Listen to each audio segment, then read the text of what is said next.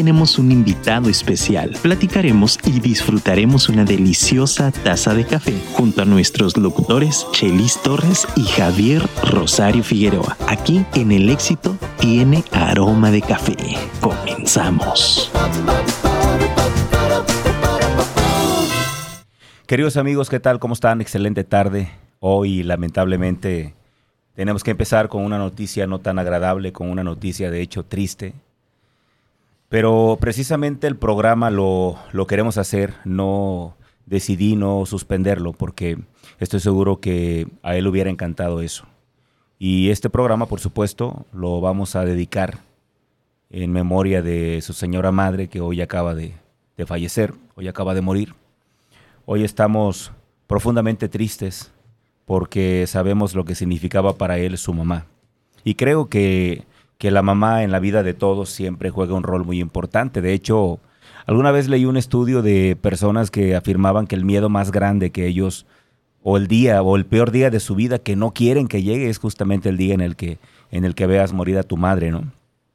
Y lamentablemente muchos lo, lo vivimos, ¿no? Y hoy le tocó a nuestro querido Chelis Torres.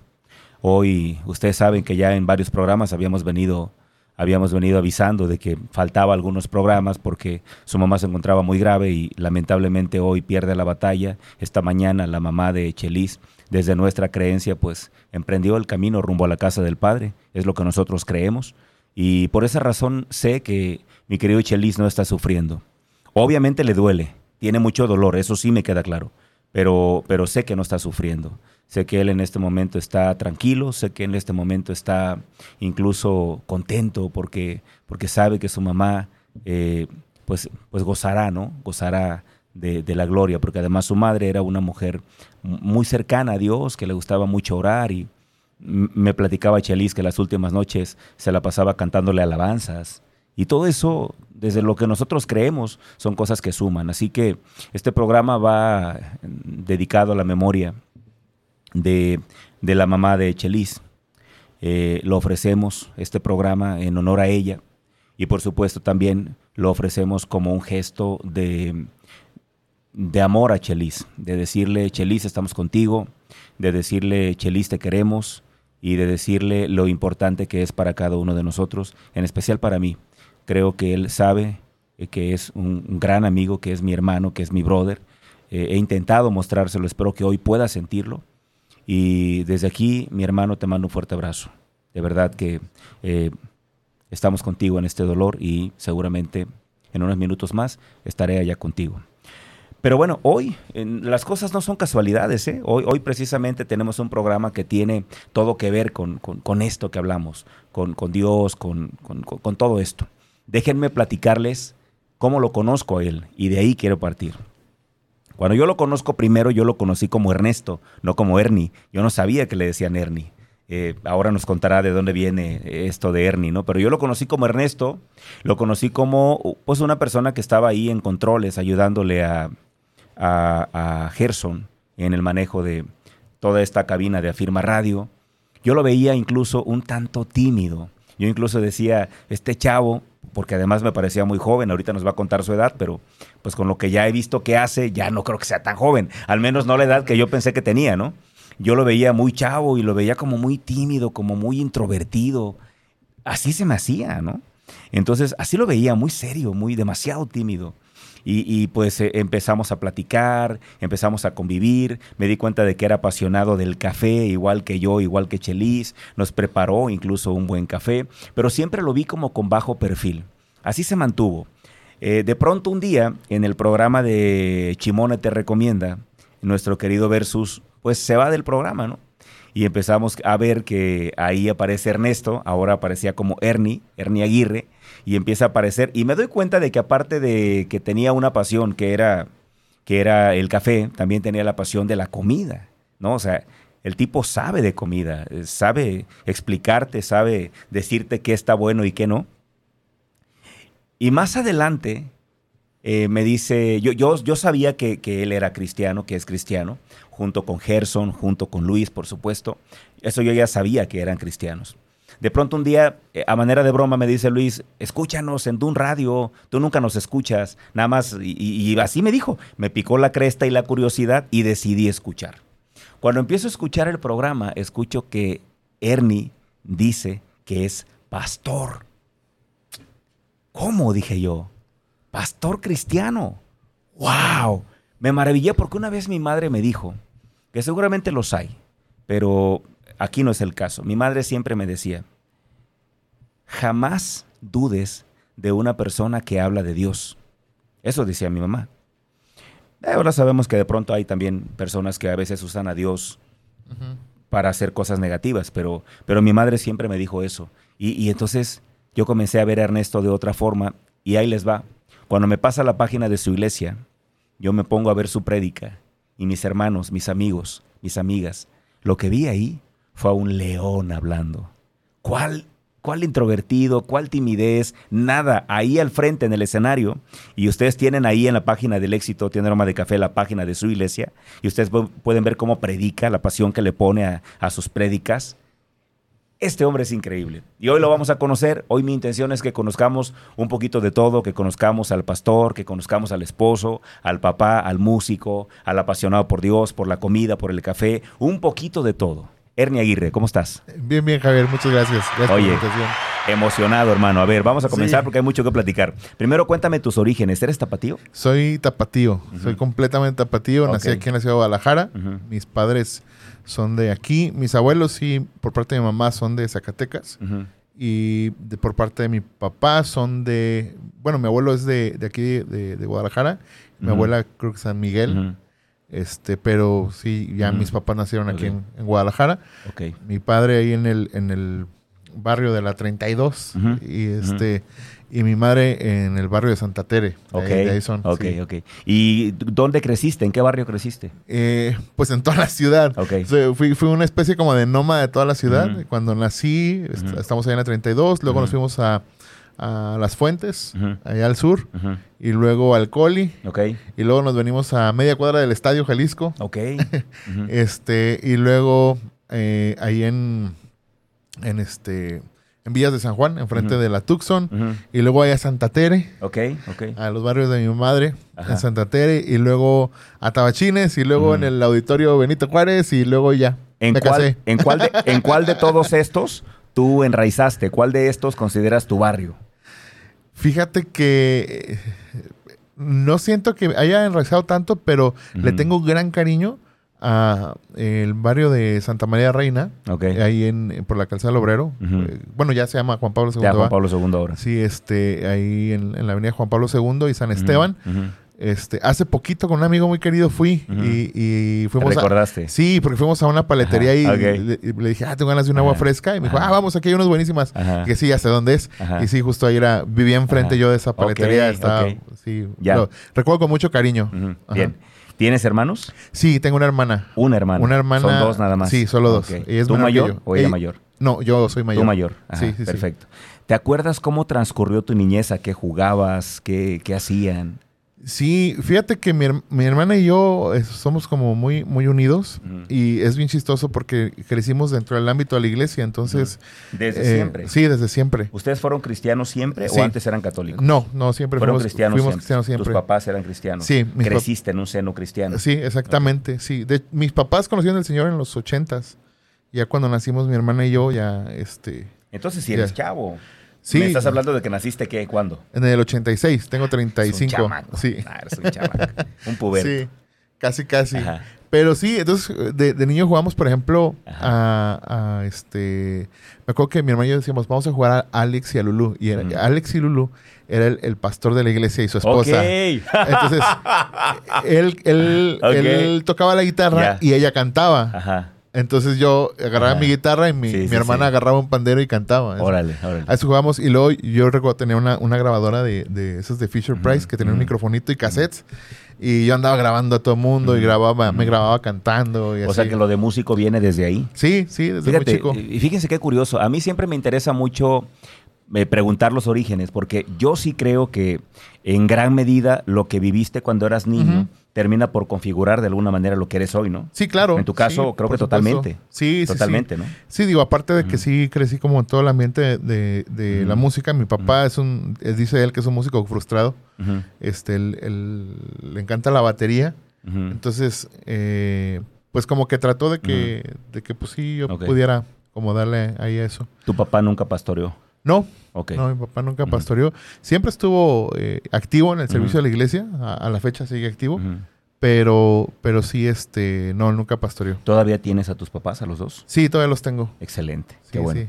Oye, cuéntame, eh, ¿cómo creciste? Quiero pensar que, que tu entorno fue un tanto seguro, déjame exponerlo así, o estuviste expuesto, saliste a la calle y de pronto te encontraste con drogas o pandillerismo, algo así. Sí, bueno, pues es que todo, eh, o sea, eso está donde, donde quiera, ¿no? Entonces, la verdad es que eh, creo que me ayudó el entorno de la iglesia, porque sí fue como que muy seguro. A lo mejor yo puedo mirar en retrospectiva y digo, me sirvió. En ese momento yo lo veía como que, o sea, sí llegó un momento de decir, soy súper hipócrita, ¿no? Pero al final... ¿Te llegaste a sentir así? Sí, claro. y, y, pero me sirvió porque estaba como esa como ese entorno de regresar a casa, ¿no? Entonces ese fue me sirvió muchísimo, sobre todo en la secundaria. Este eh, siempre hago bromas en las prédicas y, digo, no le van a decir a mis papás porque ellos nunca supieron. Pero, por ejemplo, me encantaba el skateboard. Entonces, eh, siempre fui medio frustrado. Nunca, nunca le entré de lleno.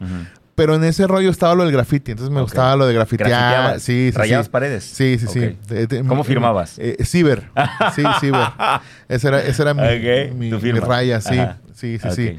Eh, porque en, la escuela, yo siempre fui como muy apegado al tema de la tecnología. Entonces me gustaba mucho la computación y todo ese Desde siempre. Sí, entonces cuando entré a la, secundaria, este yo ya les sabía un poquito más que mis compañeros, entonces me pusieron eh, eh, primero que muy cibernético y luego ya es que va la, contracción y ya ciber y pues después el grafitero pues ya así rayaba. ¿Alguna vez sentiste que, que, te alejaste un poco de Dios? Sí, sobre todo en la, en la adolescencia. En la adolescencia sí pues básicamente era ir a la iglesia, ¿no? O sea, no, no tenía yo una relación ¿Y ibas únicamente así monótono? Sí. Así te invitaban, tus papás te llevaban y tú ibas. Sí, sí, sí. Y, fíjate que aún peor creo yo, ¿eh? O sea, la verdad es que iba todos los domingos y además tocaba la batería, porque como yo era bueno para tocar desde, desde niño, entonces eh, yo empecé a tocar en la iglesia como de los 7, 8 años, supliendo a un baterista que no llegó. Y yo ya sabía tocar y lo empecé a suplir. Entonces ya en la adolescencia pues ya tocaba guitarra, batería, bajo, entonces ahí andaba de comodín. Y pues yo llegaba y mi, rutina era llegar, me hincaba en la batería o donde me donde me tocara y ay Dios pues perdón por todas las dagas que hice en la semana. Y ya le, le daba, ¿no?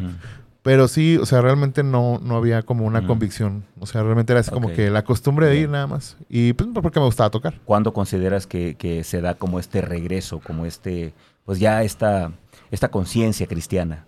A los 15 años. A los 15 años eh, me tocó ir a, un retiro de jóvenes en Guatemala, que más que un retiro era un congreso. Era una iglesia este, en Santiago Atitlán, Guatemala. Es una iglesia de pueblos indígenas. Y, pero ellos tienen iglesias en, muchas partes del mundo y yo pertenecía a ese movimiento. Entonces fuimos y, en la iglesia que está a un lado del lago de Panajachel, ahí en, Santiago Atitlán, este, fue así como que este es el momento. O sea, si te lo digo desde mi perspectiva, eh, digo, lo digo desde mi perspectiva porque a veces me gusta explicar las cosas que la gente que no está dentro de esto lo puede entender. Pero la idea es, es que yo literalmente sentí que Dios me estaba... Eh, me estaba perdonando y me estaba dando la oportunidad de regresar a casa. Y lo que pasó fue que se me acercó alguien que no conocía a alguien de, esa iglesia y de hecho no recuerdo ni su rostro ni nada. Yo estaba así con los ojos cerrados, estaba orando, puso su mano así conmigo y me dijo, eh, dice Dios que te ha dejado regresar a su presencia. ¿Y tú no lo conocías? Yo no lo conocía ni nada. Y yo pues, sí estaba súper alejado. Entonces fue así como que... sí claro fue el parteaguas. Ok, Entonces fue, ¿eh? fue, a los a los 15 años en, Santiago de Guatemala. la música llegó antes incluso que, que, el compromiso serio, ¿no? Sí. pensar. Sí, sí, sí. ¿Creciste escuchando a quién? Yo, yo me acuerdo, déjame mencionarte, pues ya ves que soy ligeramente mayor que tú. Yo me acuerdo, en, la iglesia católica, este, Ernie, hubo muchísima influencia, aunque no lo quieran reconocer algunos, hubo muchísima influencia de cantantes eh, cristianos. Cuando, cuando llega la música cristiana a nuestros oídos, porque yo en esos años estaba en grupos de jóvenes de la Iglesia Católica, y yo empecé a escuchar a Miguel Casina. Ah, ¿cómo no? Empecé a escuchar a Miguel Casina, empecé a escuchar a Marcos Witt, y empecé a sacar canciones de ellos para llevarlas acá. Y empecé a revolucionar porque allá en mi colonia no conocían esa música, ¿no? Entonces, ¿tú a quién, cómo, con quién creciste? ¿A quién escuchabas? Fíjate que yo sí crecí, fue como raro, porque, eh, por ejemplo, a la iglesia que íbamos, eh, donde conocí a mis papás de Dios, ahí va Marcos Witt muy seguido. El pastor que estaba ahí, John Evans, es muy amigo de, o era muy amigo de. Entonces ahí va muy seguido. De hecho, mis papás cuentan que el, que el Marcos Witt, este, de, de, cuando yo era niño, así le causó gracia, porque yo todos los domingos llevaba una guitarrita de juguete a la iglesia. Es que le causó gracia y me cargó y oró por mí. Y, tiempo después tuve la oportunidad de platicarle eso a, ajá, y platicarle eso a Marcos Witt y sí, oró por mí y todo. Sí. Ok. Y este, Yo admiro mucho a Marcos sí, es, Y no he tenido la fortuna nunca de verlo en persona. Ajá, sí, es, es la verdad es que es súper humilde, un tipazo.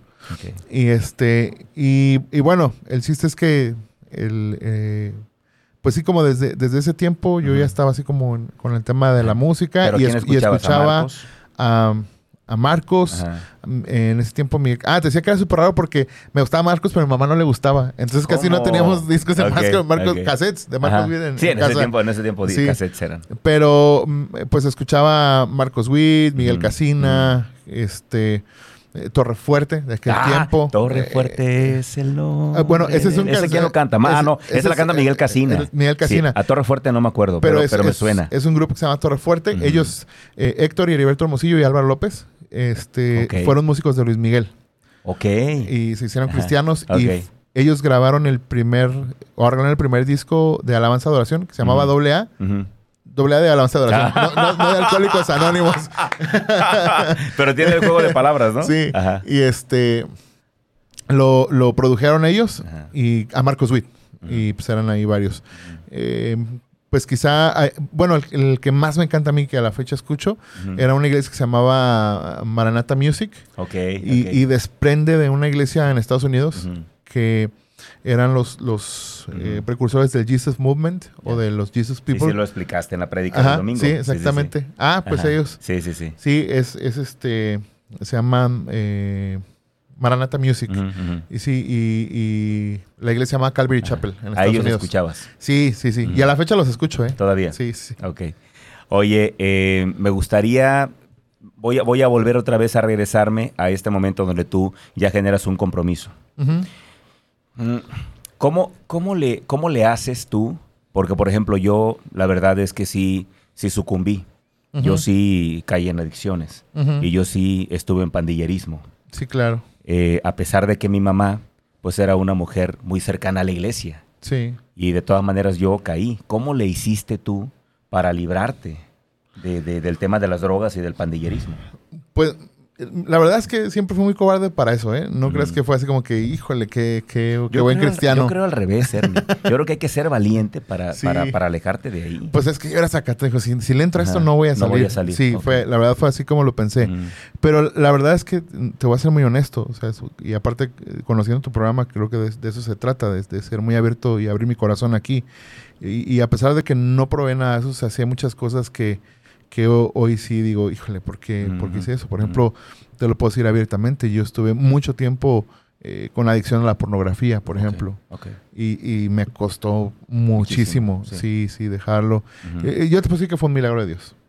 Fue un milagro de Dios y este y, obviamente a veces las adicciones que no se ven pues son a veces mucho más dañinas. Sí, las más complicadas. Sí. Tienes toda la razón. Y qué, y qué, qué grande lo que dices, Ernie y, qué humano te hace verte eso, ¿eh? Qué, qué humano, qué humano te ves al platicarnos. Yo también tuve esto, ¿no? A lo mejor no me viste drogado, no me viste alcoholizado, a lo mejor no me viste peleándome, pero quiero que sepas que tuve esto. Sí.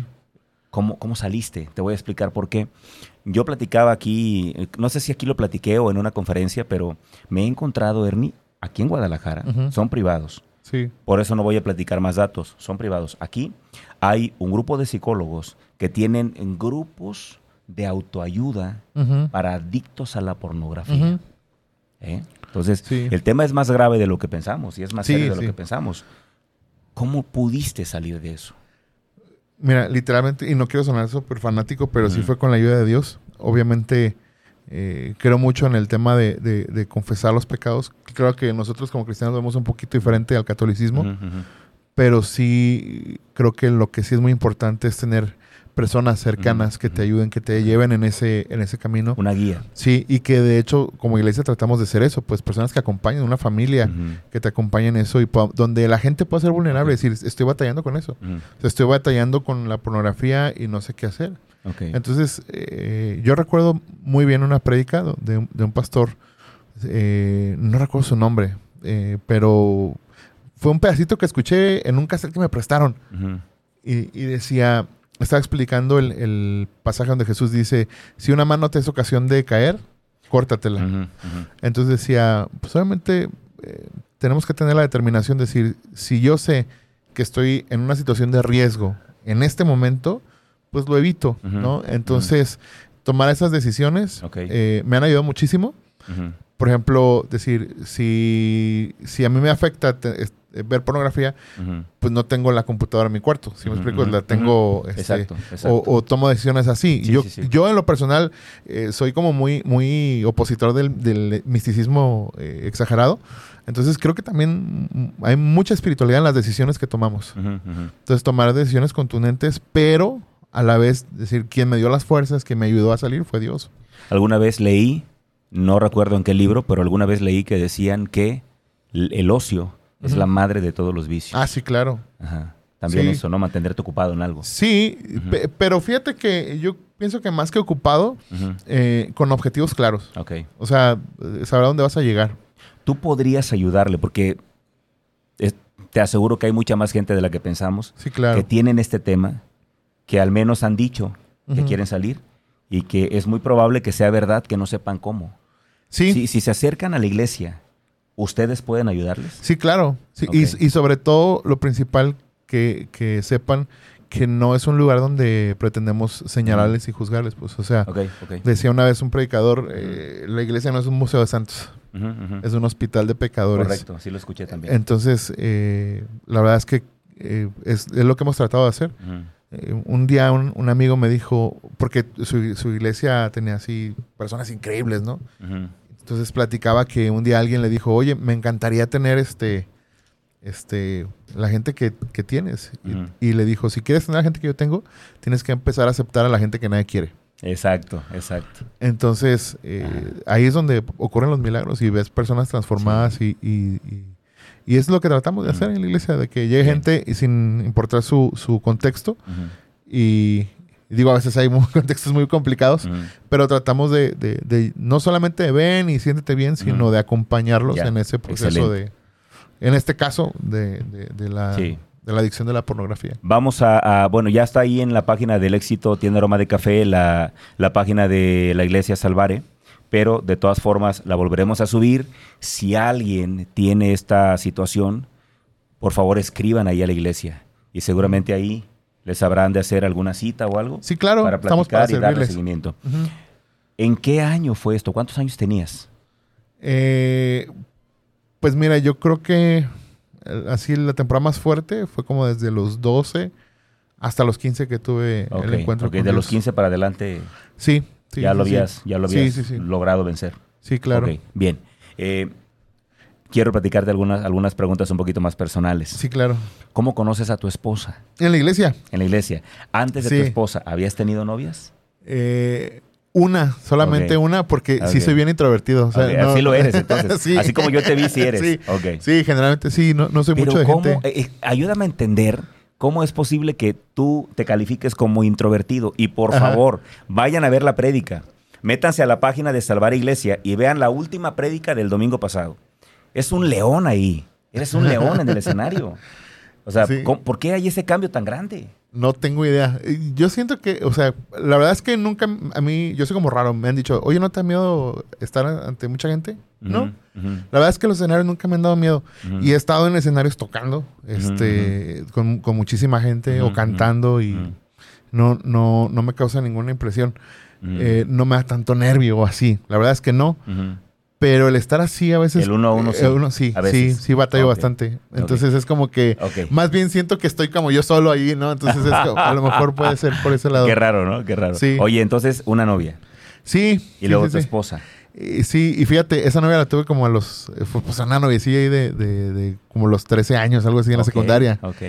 Y, nada serio, digamos. Nada serio. Pero aparte yo, yo sí hice como un, como un compromiso con Dios de que cuando tuviera una, novia era porque quería ya formalizar. formalizar. ¿Y en qué año conoces a, cuántos años eh, tenías cuando conoces a tu esposa? Fíjate que la conocí como a los 17 años. Estaba, estaba chavo. Pero aparte me casé muy chavo. Este, pero, pero sí la conocí en la iglesia.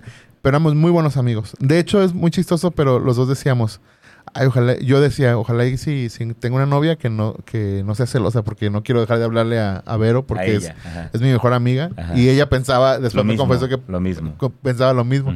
¿Y cuánto tiempo tardaron de novios?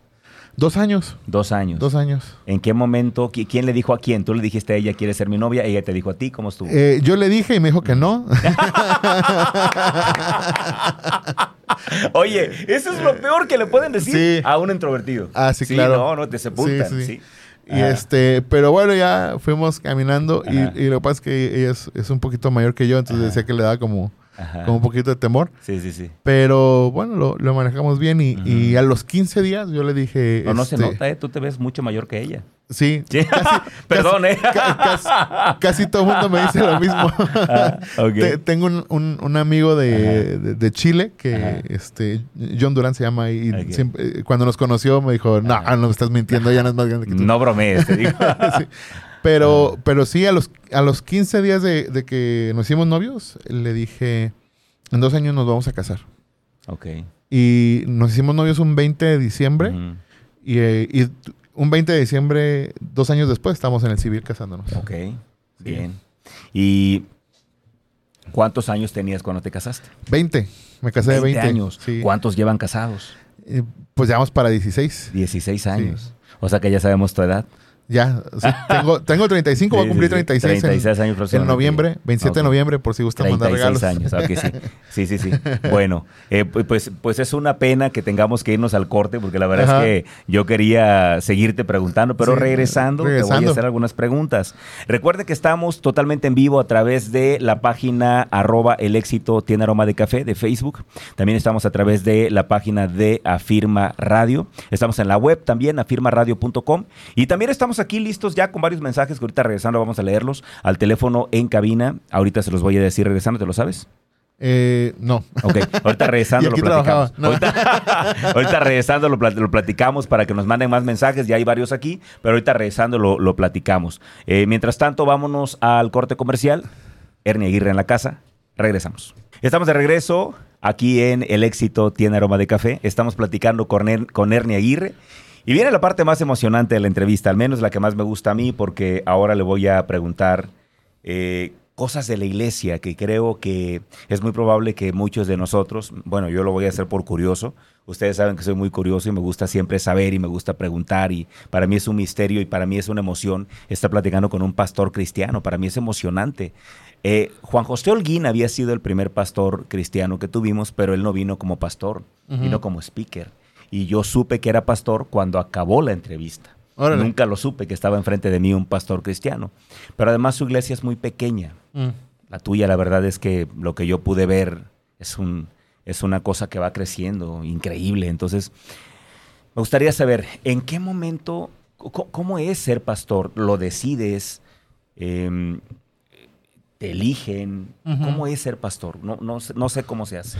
Fíjate que, bueno, de, entrada, pues depende de la denominación, es como funciona. ¿Qué denominación? Pero, por ejemplo, en nuestro caso, eh, somos de denominación pentecostal. Ok. Eh, aludimos mucho a lo que se llama el llamado, el llamado de Dios. Y, obviamente, pues se refleja en la vocación de las personas. Entonces, hay personas que, que pueden sobre todo de liderazgo a nuestra iglesia, que pueden, ah, mira, creo que él tiene ese, esa vocación, ese llamado a, a desarrollar ciertas, ciertas actividades dentro de la iglesia. Una de ellas, el, pastorado, ¿no? y, aparte que eh, para nosotros es importante como el tema de la comunidad, que la comunidad avale eso, pues, como el tema de la iglesia, porque lamentablemente hoy se cree que el pastor es el que predica, pero el trabajo pastoral realmente ocurre abajo del púlpito. Okay. O sea, el, trabajo pastoral es eh, cuidar a las personas, orar por ellas, visitarles, o sea, el, recibir personas para consejería. Entonces es un trabajo mucho más arduo que solo, solo predicar. Claro, la predicación para nosotros es importante, pero, pero el trabajo pastoral en sí eh, lo puedo definir de esta manera. O sea, se puede ser pastor sin predicar. Ok, ok. O sea, hay que, hay que estar con la gente. Ya. En la iglesia católica, pues evidentemente los que son sacerdotes van a un seminario. Y, cursan varios años y después de cierto tiempo y ciertas materias, creo yo, que les imparten, se, se, ordenan sacerdotes. ¿Cómo es aquí en, con ustedes?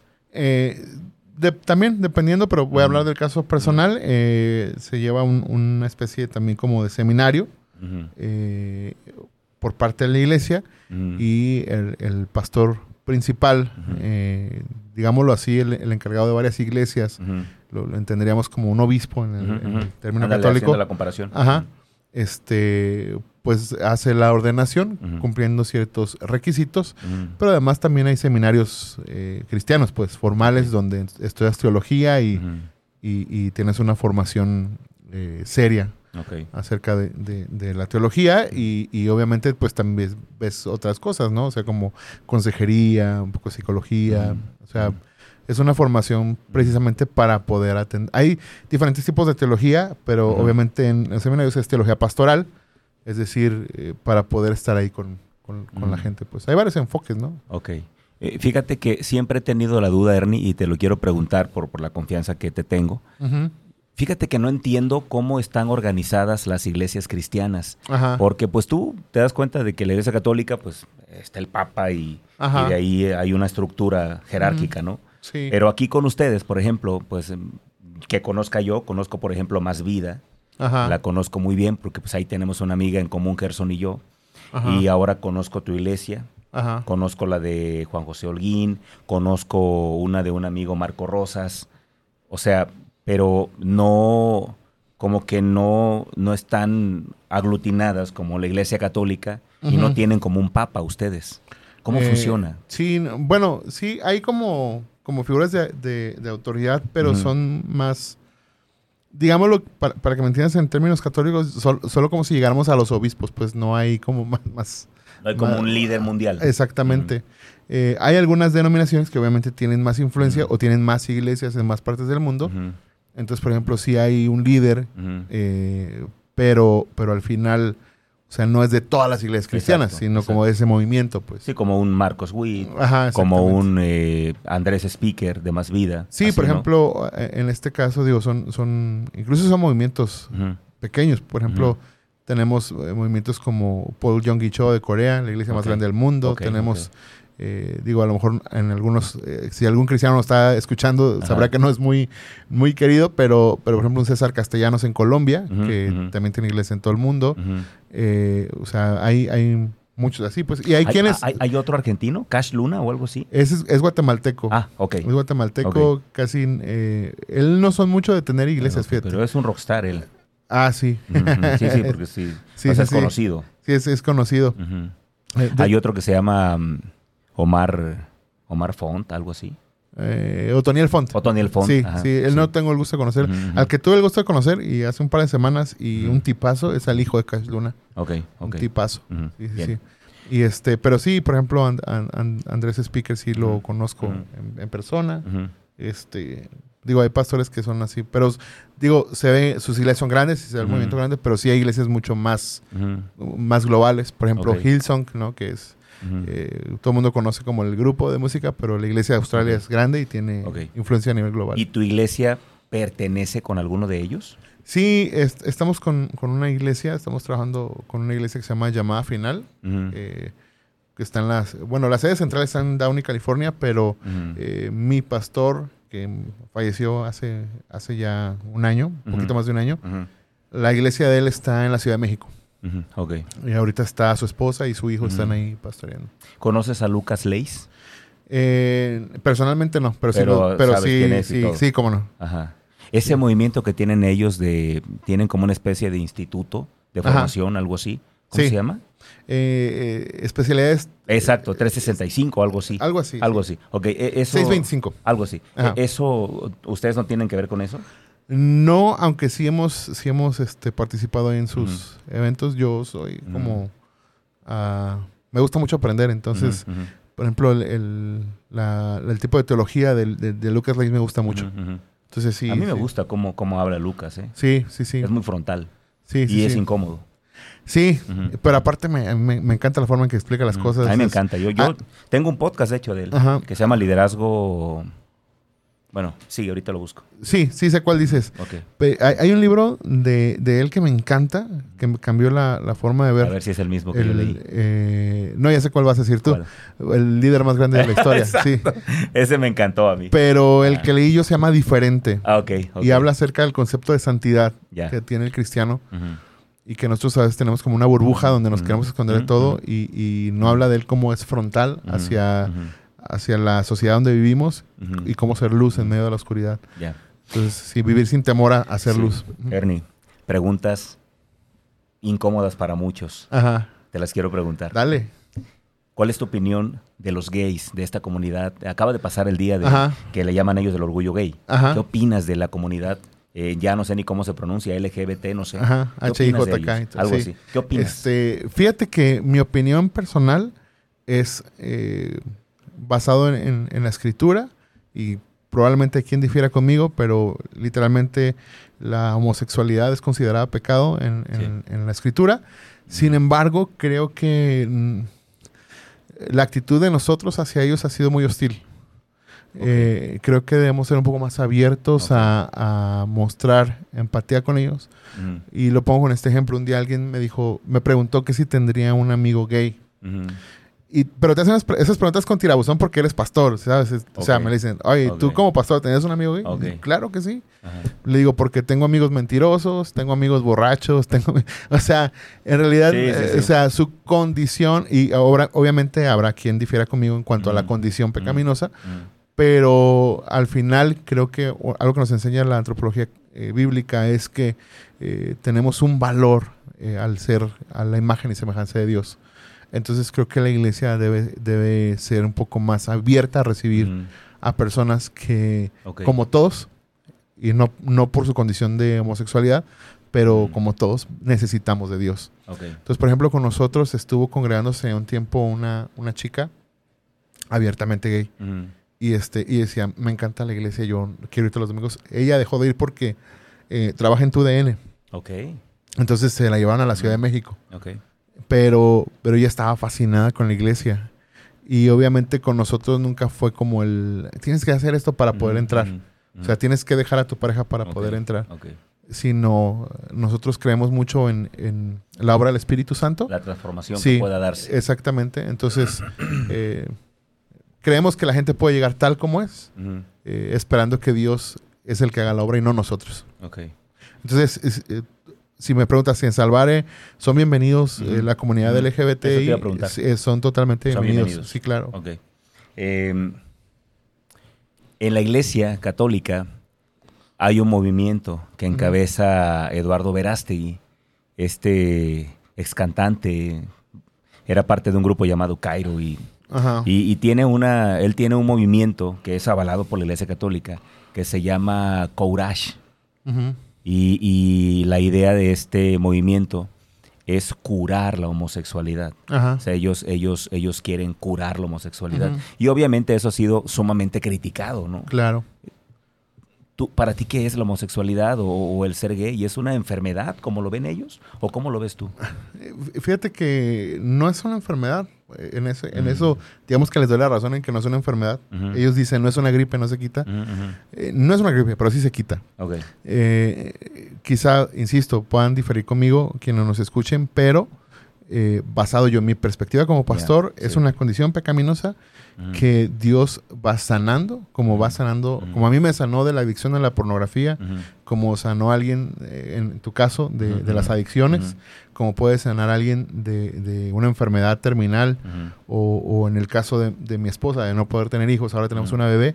De, eso, eh, o sea, estoy seguro que Dios puede transformar la vida.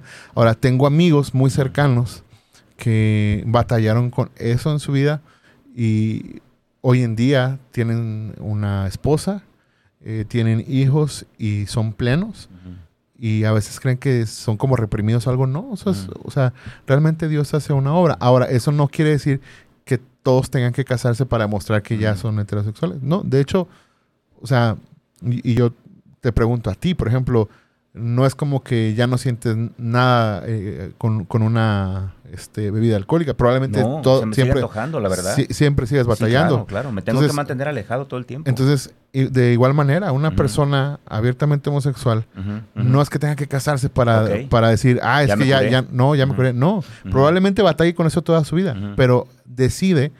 Eh, conscientemente. Correcto. De manera consciente. De manera consciente, llevar una vida acorde a la palabra de Dios. Entonces, ese es quizá el problema, que creen que nosotros nos ponemos en la... No, Dios te va a curar y te va a quitar eso. O sea, yo, por ejemplo, eh, yo no puedo quedarme en una computadora solo así. ¿Se me explico? O sea, yo, eh, por ejemplo, mi esposa sabe mis contraseñas, todo eso. Y puede ver mi historial. O sea, te ayuda a revisar. exactamente. o sea, creo que es tomar decisiones sumamente conscientes de, de, decir, decido seguir la palabra del Señor con todo lo que esto implica y que implica también críticas, ¿no? Decir, ay, pues qué, qué este mocho eres o algo así. Pero pues al final creo que también se necesitan pantalones para poder seguir claro. Eh, la, escritura de esa manera. Quiero pensar que, bueno, te lo voy a preguntar porque también tengo esa curiosidad, pero casi casi ya intuyo la respuesta por lo que acabas de platicar ahorita.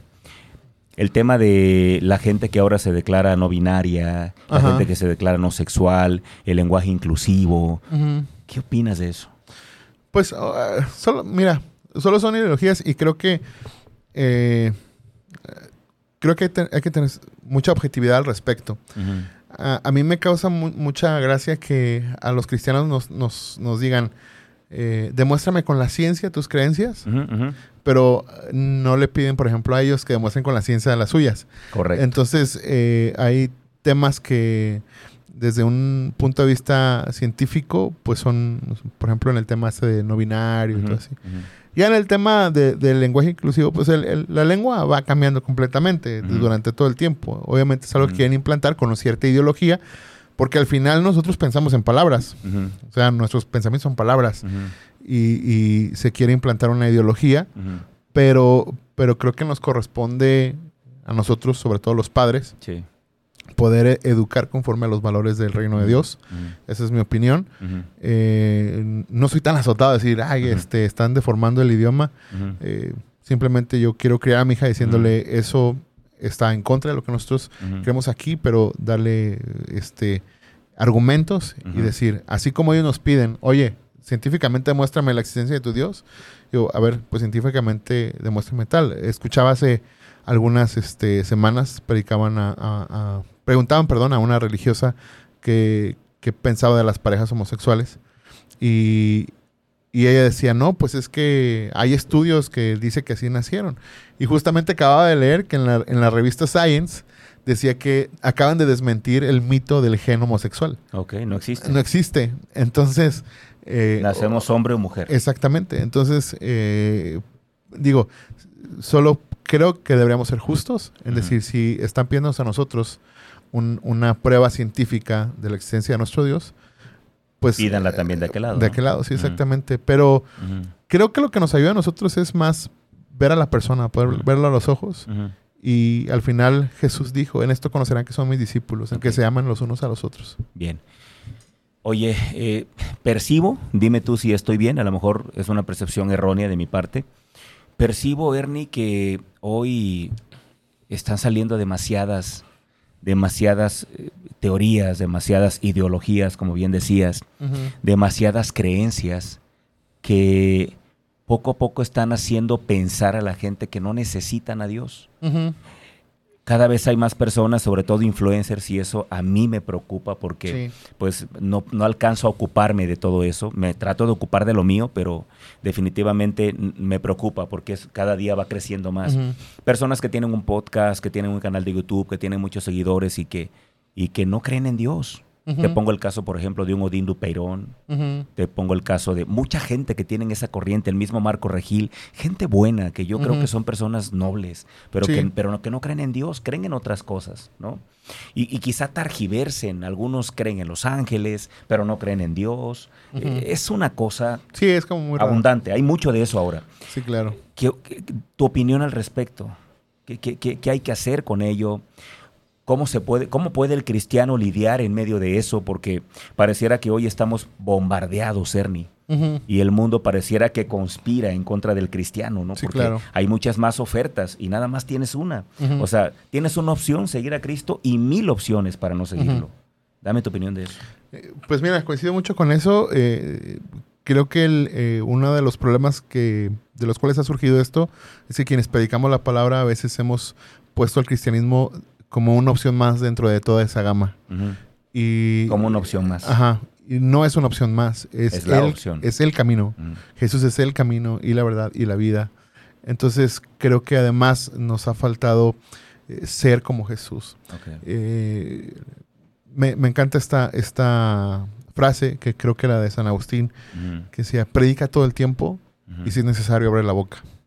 Ah, Qué grande es eso. Y es, para Instagram, ¿eh? eh tómenla, repítela, por favor. Eh, predica todo el tiempo y si es necesario, abre la boca. O sea, vívelo. Exactamente. Y creo que eso es lo que se nos ha, olvidado. Vivir el Evangelio, vivir lo que Cristo nos mandó a hacer. Y, que al vivir la forma en que Cristo nos, nos dijo, nuestro entorno puede ser afectado de manera positiva. Eh, claro que en nuestra cosmovisión, influyen algunas otras cosas, como el hecho de que tenemos la esperanza de que Cristo va a volver por su iglesia, de que Cristo va a regresar y va a reinar, etcétera, etcétera. Pero en, este, en esta tierra, creo que nuestra responsabilidad es ser luz. Mm. Y, cuando en Mateo Jesús dijo, sean luz, dijo, para que todos los demás vean y alaben al Padre que está en el cielo. Entonces creo que entre más reflejemos a Jesús, más la gente puede creer en Dios. Creo que no necesitamos un mensaje, creo que necesitamos ser el mensaje ser el mensaje. Ese, ese creo yo que es el reto que tenemos hoy en día ante tanta ideología. Porque al final todos ellos te dejan y dicen, es que yo creo esto, yo creo esto, yo creo, yo creo esto. Y creen todo. Y nosotros también decimos, ah, pero yo creo esto. No, sé el mensaje. Tú vive el mensaje. Y creo que ese, es el, ese, es el punto de partida. Hay, hay dos posturas, Ernie, que de pronto quiero pensar que el cristiano eh, duda. Duda duda por, por cuál asumir. Hay dos posturas. La primera es em, sabiendo que hay todo este tipo de ideologías y que en algunos casos algunas cosas parecieran aberraciones y otras parecieran herejías. Eh, el cristiano dice, yo respeto, eh, no comparto lo que haces, pero lo respeto. No soy absolutamente nadie para imponerte mi creencia, pero te respeto y no te digo nada, vívelo, vive así. Esa es una postura. La otra postura es del cristiano que, que, levanta la voz y que dice, no, estás mal, estás mal, corrígete, ¿no? ¿Cuál es la postura? ¿Hay una postura correcta? ¿O cuál postura deberíamos asumir? Híjole, es que es, una onda muy agridulce, ¿no? Porque eh, eh, como cristianos asumimos la responsabilidad de evangelizar o de compartir nuestra fe a otros pero a, la vez creo que tenemos también el, deber civil de, respetar las creencias de los demás. Y creo que la, la, mejor forma de hacerlo es mediante la comunidad y la amistad. Creo que sería diferente si nos conocemos por primera vez y yo te dijera, Javier, el azul marino no le gusta a Dios. No digo, es un ejemplo, pero el azul marino no le gusta a Dios. Sí, sí, sí a que si de alguna manera a mí no me asusta que traigas azul marino, supongamos que no le gusta a Dios, y desarrollamos una amistad y llega el momento, y por el hecho de que yo como amigo te, aprecio de tal manera que tengo que decirte eso. Ok, ya. Pero ya me lo dices con amor. Exactamente. Y ya no lo tomo como una agresión. Exactamente. Creo que hemos decidido invertir en señalar y no invertir en hacer amistad. Si invirtiéramos tiempo más en hacer amistad, con, Las, con las personas. tendríamos que señalar. Sí, creo que. Y tendríamos oídos más abiertos. Ya. Wow. ¿Cómo es la vida de un pastor? Cuéntame tu día. ¿Cómo es tu día? ¿Qué hora te levantas? ¿Qué haces a la mañana? ¿Haces oración? ¿Dios tiene una comunicación directa contigo? ¿Cómo es? es que eh, de pronto uno, Ernie, de veras, los ve uno ustedes y uno dice, wow. O sea, Dios debe tener una ventana especial para los pastores y o sea, eso piensa uno. Sí, claro. De, hecho uno dice, no, mejor yo, mejor yo no voy a orar solo, voy a ir a orar con el, pastor, porque a él lo escucha más Dios. O sea, ¿cómo, es la vida de un pastor? Cuéntame. Eh, bueno, es básicamente la vida de un pastor se resume en no tener tiempo. este, e, eso básicamente. Punto. Sí. Obviamente tienes que organizarte para tener tiempo para todo. Nosotros nos pasó que durante dos, 12, 13 años, pues no, no tuvimos una, una, niña. Hoy tengo una niña de 3 años. Este, y pues hacíamos de nuestro tiempo lo que, lo que quisiéramos, ¿no? Pero ahora tengo que hacer tiempo para también estar con mi hija. Entonces, eh, más bien es, se trata de ordenar prioridades, es buscar a Dios, leer su palabra, estudiar, tener tiempo para las personas, tener tiempo para, eh, digo, antes de las personas para mi familia, después para las personas, para la iglesia y, obviamente pues también dependerá mucho, por ejemplo, del pastor si es, le llamamos nosotros bivocacional, es decir, que, que, trabaja para la iglesia y aparte tiene un trabajo eh, externo a la iglesia, o quien trabaja a tiempo completo pues tendrá más demanda de tiempo dentro de la iglesia, ¿no? Entonces dicen que una vez un niño le preguntaron qué, quiere ser grande, dijo pastor. Entonces le llevaron al, pastor, a ese niño, adiós, y este, y le dijeron, oye, pero ¿por qué, por qué quieres este? Para los que no saben, yo solo tiré las cosas. ¿eh? mi, primer, programa con ah. Chimone tiré unas empanadas, ¿no? Así. Sí.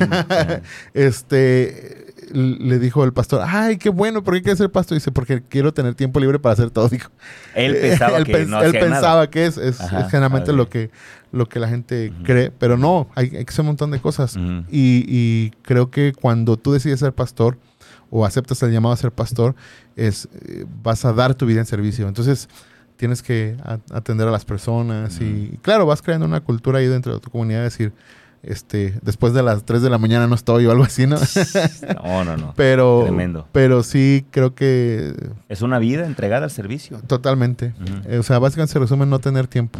Y a, veces eh, tienes que luchar con eso porque te dicen, oye, pastor, te invito a comer a mi casa. Y sí, y a veces lo toman como que no quieres ir. Como que eres eh, mamón. Sí, exactamente. pero, pero la verdad es que pues a veces no tengo tiempo, literalmente no tengo tiempo.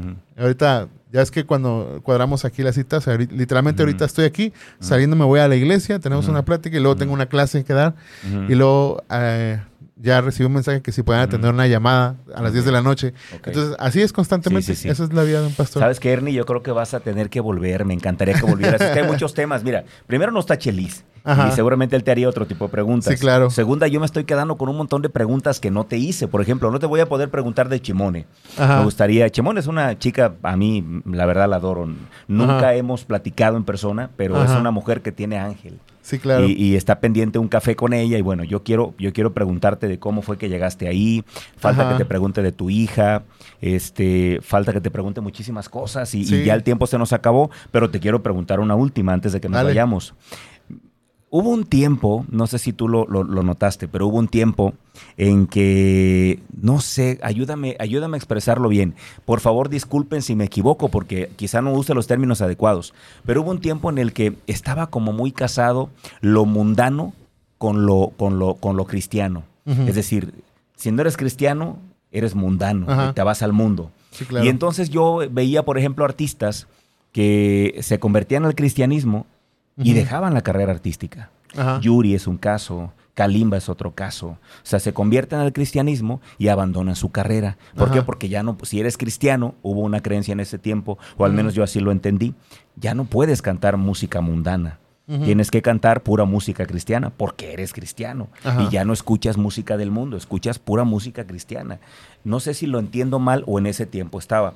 Poco tiempo después Yuri regresa a los escenarios, pero seguía siendo cristiana. Regresa a Kalimba y seguía siendo cristiana. Pero hubo un tiempo en el que al menos el mensaje que recibíamos desde acá afuera era, ah, si eres cristiano, no puedes escuchar música mundana, no puedes cantar música mundana, solo música cristiana.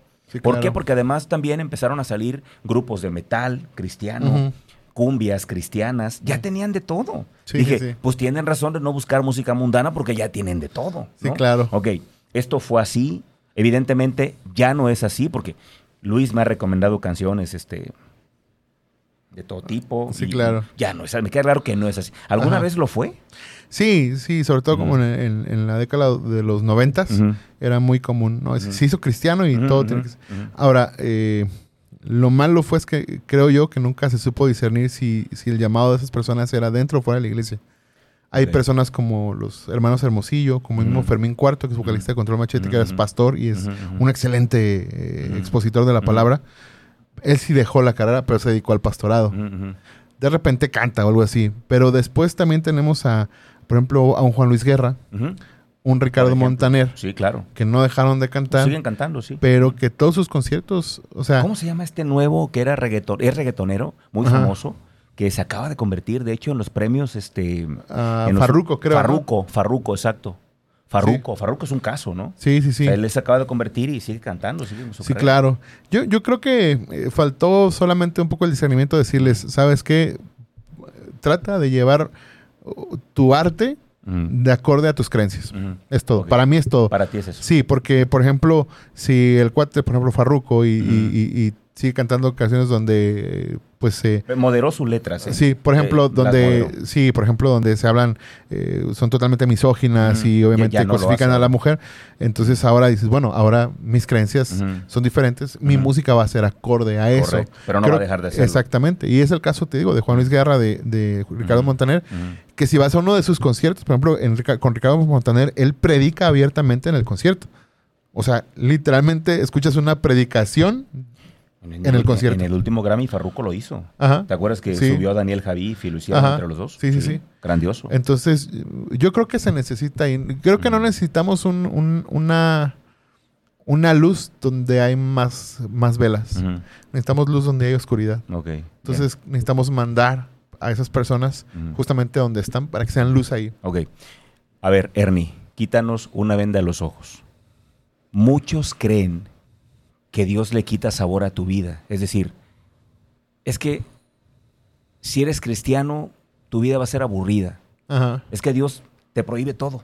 A ver, cuéntanos la neta del planeta. ¿Dios le quita sabor a tu vida? No, por el contrario, le da el verdadero sabor. Eh, a mí algo que, que me, enoja mucho y se escuchan mis predicaciones. Siempre lo digo.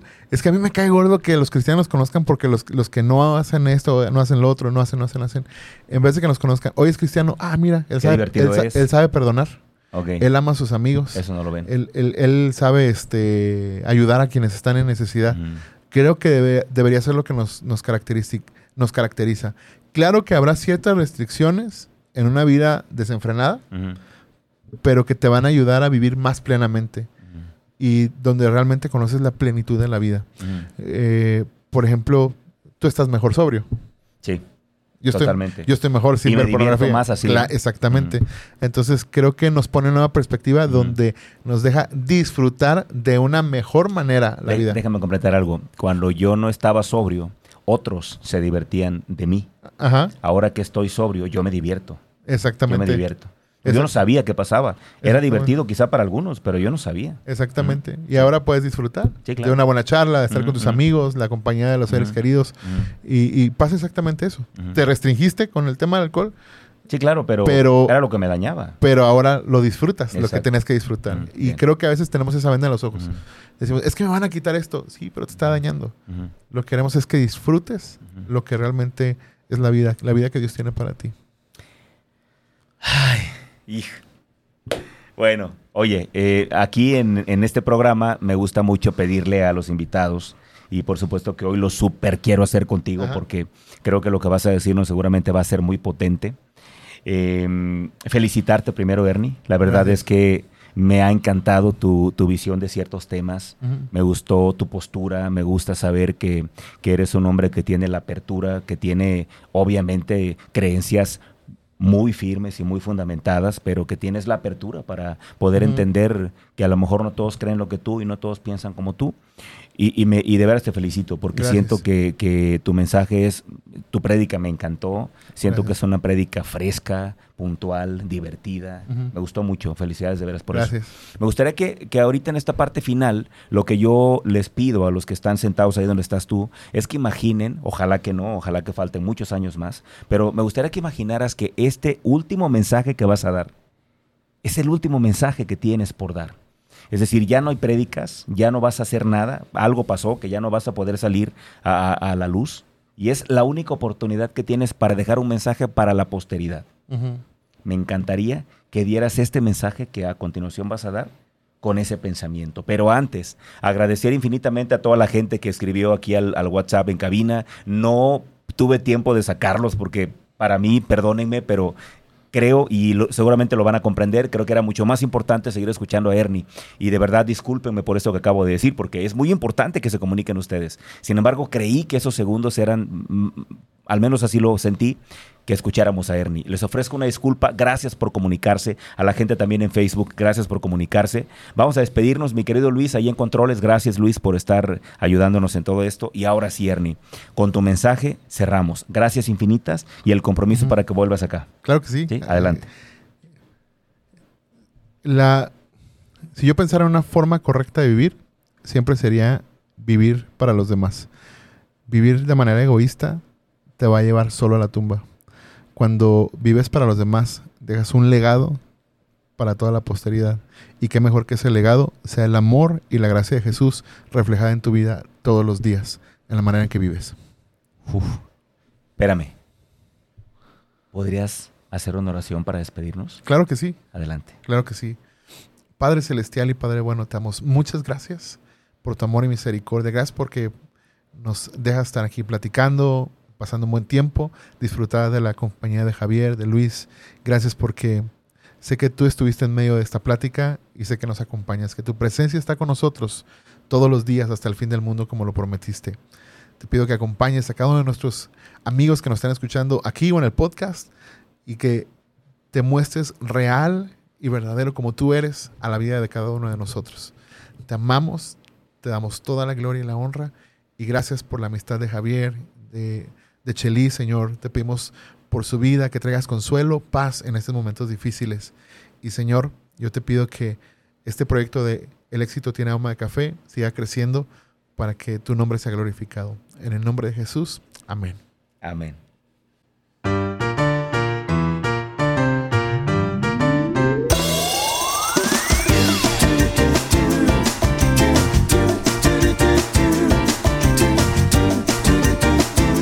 Gracias por acompañarnos hasta el último sorbo. Te esperamos en nuestra próxima emisión el jueves en punto de las 9 de la mañana.